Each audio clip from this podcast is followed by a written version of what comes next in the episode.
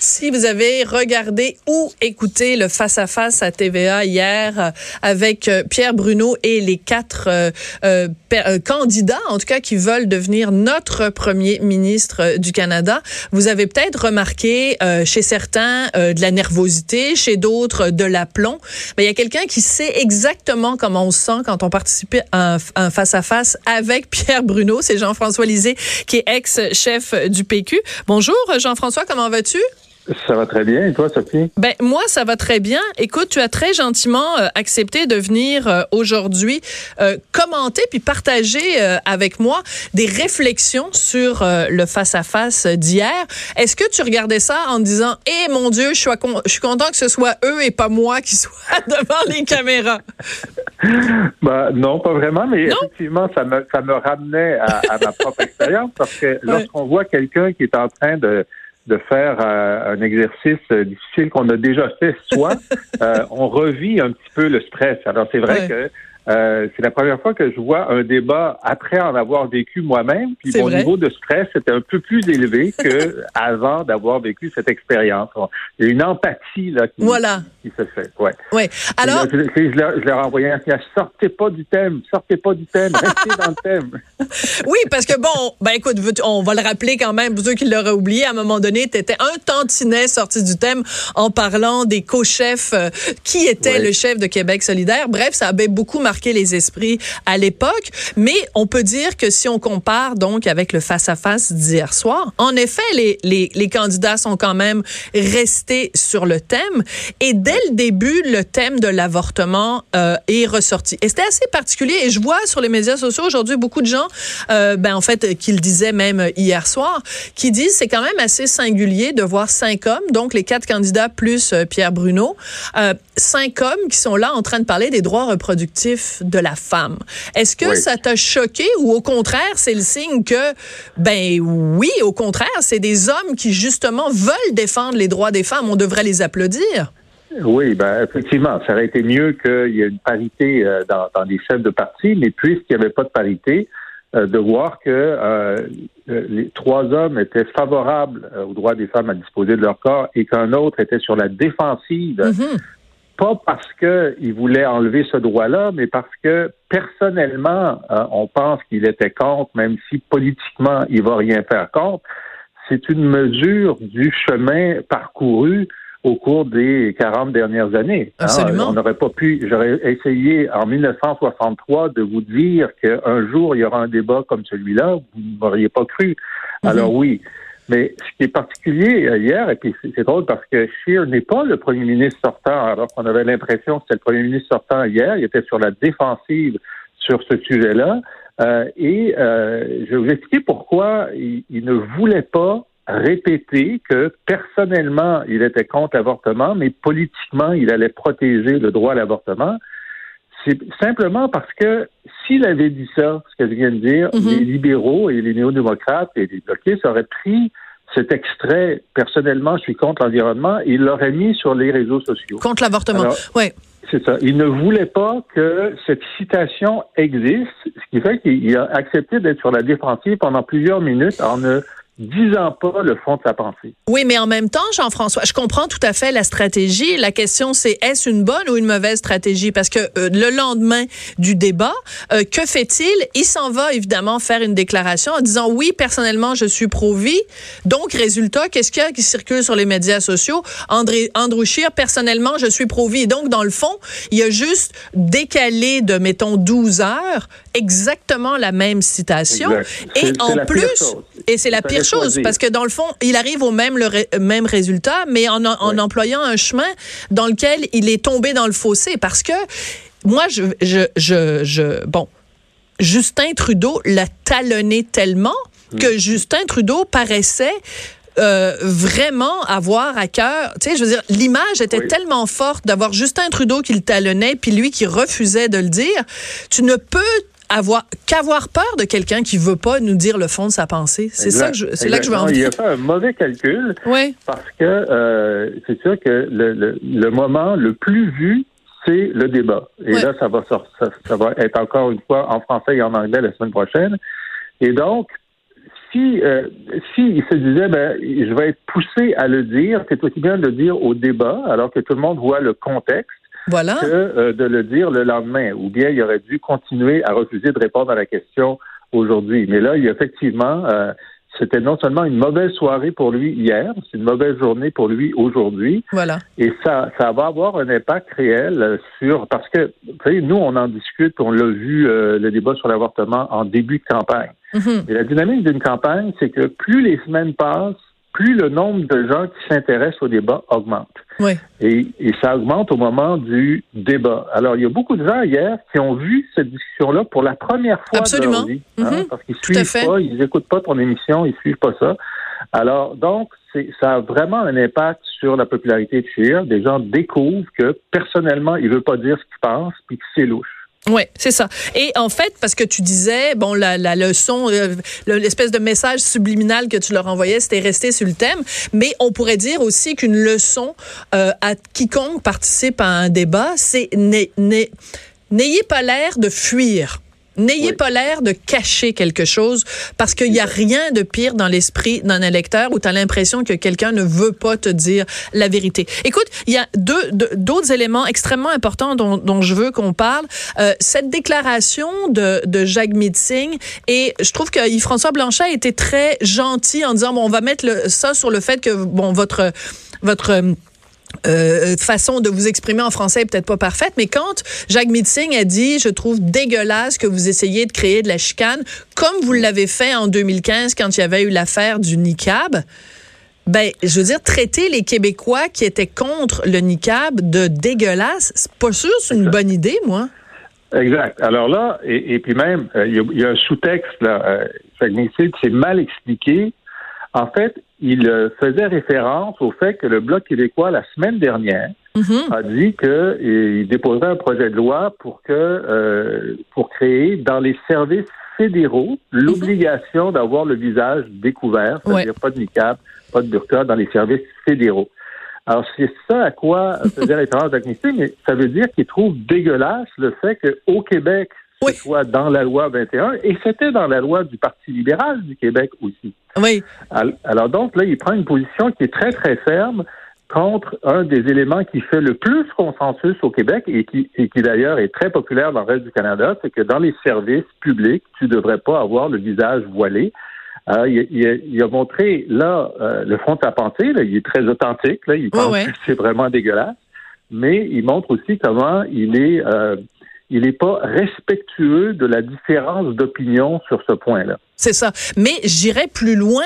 C'est que si on lit comme il faut, on a quelqu'un qui se dit féministe, qui euh, se dit progressiste, euh, qui se dit démocratique, le nouveau parti démocratique, et qui pourtant défend le fait que des femmes se voilent l'entièreté du visage au nom d'une religion patriarcale.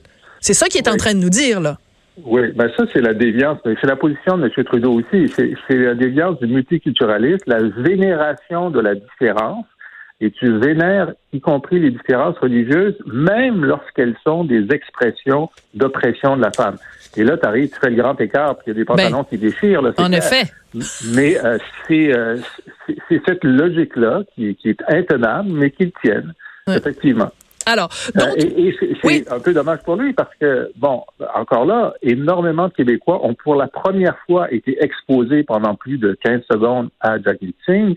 Il est sympathique. euh, Charmant. il fait un, il est charmant. euh, euh, et puis, ça a été, disons, un moment qui a cassé euh, sa, sa tentative de séduction. Ben oui, puis en plus, il nous disait qu'il écoutait, il nous disait qu'il avait commencé à, à, à s'intéresser aux Français quand il était jeune à, à Windsor, en Ontario, puis qu'il écoutait des cassettes de rock voisine. Hey, chose, Oui. là, le, toutes les Québécois, tous les Québécoises, Hélène, Things you do make me crazy about you. Écoute, on était tous là en train de, de, de dire, hey, wow, il, il aime rock voisine, toi. C'est ça. puis Ben, c'est pas un. Québécois, c'est un néo-brunswickois, hein, d'ailleurs, euh, Oui. euh, rock voisine.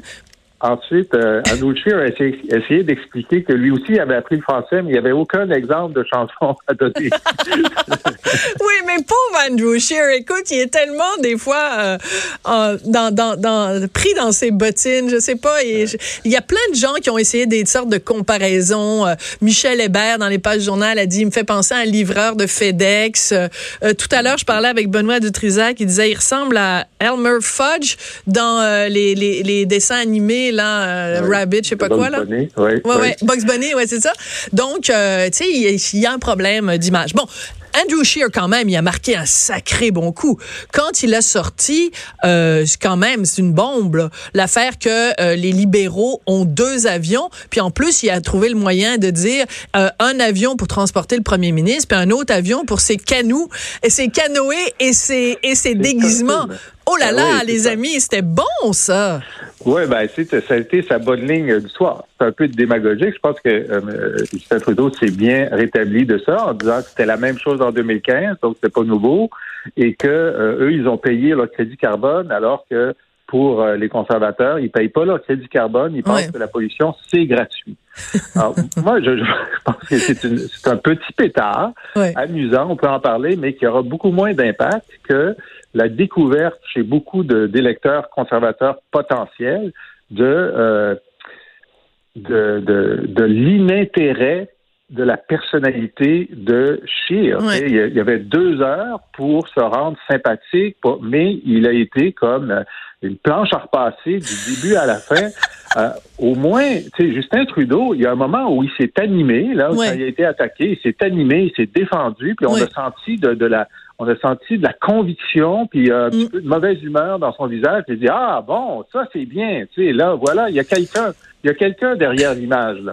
Alors qu'à gauche, à aucun moment, on a senti qu'il y avait quelqu'un de caché derrière euh, cette, cette tâche à repasser. Oui. Alors, bon, évidemment, tout le monde, ben, enfin, 99 des gens s'entendent pour dire, évidemment, Yves-François Blanchet, euh, par son calme, par son côté un peu professoral, euh, mais pas condescendant, euh, a réussi vraiment à gagner des points. Alors, ma question pour toi, Jean-François, est la suivante. Est-ce que tu penses que des gens qui auraient été tentés normalement de dire, ben regarde, ça donne rien de voter euh, pour le bloc parce que ce qu'on veut, c'est, mettons, se débarrasser des libéraux. Bon, mettons.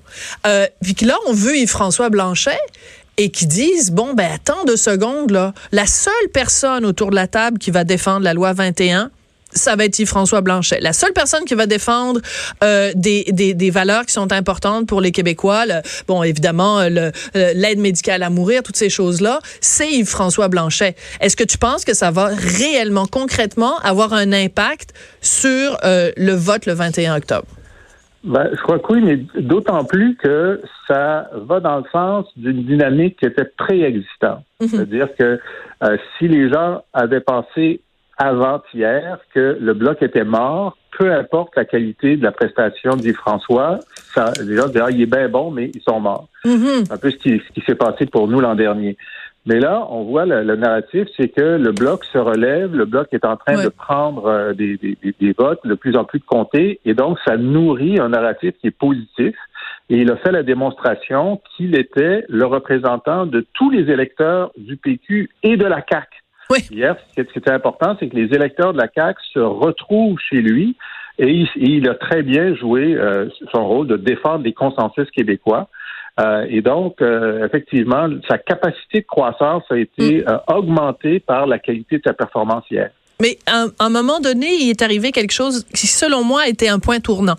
à un moment donné, je pense que c'est Justin Trudeau ou Andrew Scheer, en tout cas un des deux, lui a dit ah ben de toute façon, euh, euh, je trouve que c'est, je pense c'est Andrew Scheer. Il a dit de toute façon, moi je trouve que c'est plus important euh, de, que les gens votent pour nous parce que nous on va le prendre le pouvoir et donc ça va être des gens qui vont être à la table et qu'on va défendre les droits des Québécois versus vous que de toute façon euh, vous serez pas élu puis euh, vous allez juste faire des demandes puis chialer puis tout ça. Et lui, Jean-François euh, François Blanchet a répondu en disant ben là vous êtes complètement dans le champ parce que si vous dites que la seule façon de faire bouger les choses, la seule façon d'être utile c'est d'être député faisant partie du gouvernement, qu'est-ce que vous qu'est-ce qu'on peut dire de vous les quatre dernières années? Vous étiez dans l'opposition.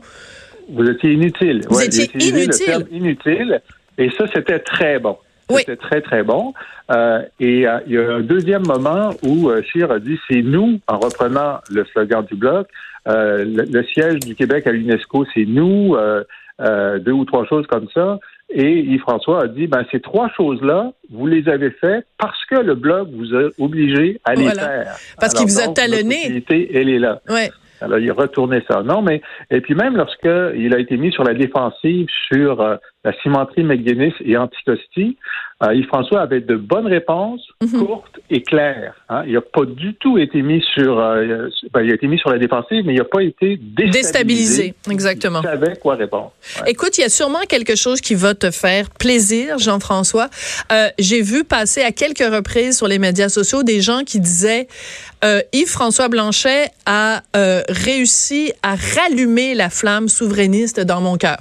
En gros, là, je, résume euh, grossièrement quand tu vois passer ce genre de choses-là, ça doit te faire un petit velours quand même? Bien sûr, bien sûr, tout ce qui peut nous euh, tout ce qui peut nous, approcher de notre objectif de faire du Québec un pays. Et on voyait aussi dans cet exercice pendant deux heures où euh, on disait bon ben voici des gens qui sur le pétrole par exemple, Monsieur a refusé de dire qu'il n'imposerait pas son corridor. Voilà. mais pourquoi est-ce qu'on a ces débats-là? Si on était souverain, on, pourrait mettre notre énergie ailleurs. Euh, mais on est toujours là. Notre énergie, c'est le cas de le dire. Donc, euh, ben écoute, euh, c'était vraiment, en tout cas, un débat enlevé. Hein? On savait pas du tout où ça s'en irait, mais finalement, ça a été drôlement intéressant. ben Jean-François, est-ce qu'on se dit à la prochaine, au prochain débat, vas-tu venir l'analyser avec nous? Pourquoi pas? Si je suis invité. Ben là, écoute, tu le sais que es toujours, la porte est toujours ouverte. OK, merci beaucoup, Sophie. Jean-François Lisée, ex-chef du PQ. Euh, merci beaucoup d'avoir euh, été là. Et puis, vous, je rappelle tout le temps, hein, par euh, pas faire une petite fleur, à Jean-François, son site, donc la boîte à lisée.com. Vous allez retrouver tout plein d'informations, des blogs, des balados de Jean-François. C'est toujours intéressant. Après la pause, on parle de royauté. Ben oui, la famille royale, ça va pas bien, les relations avec les journaux. Sophie Durocher. On n'est pas obligé d'être d'accord.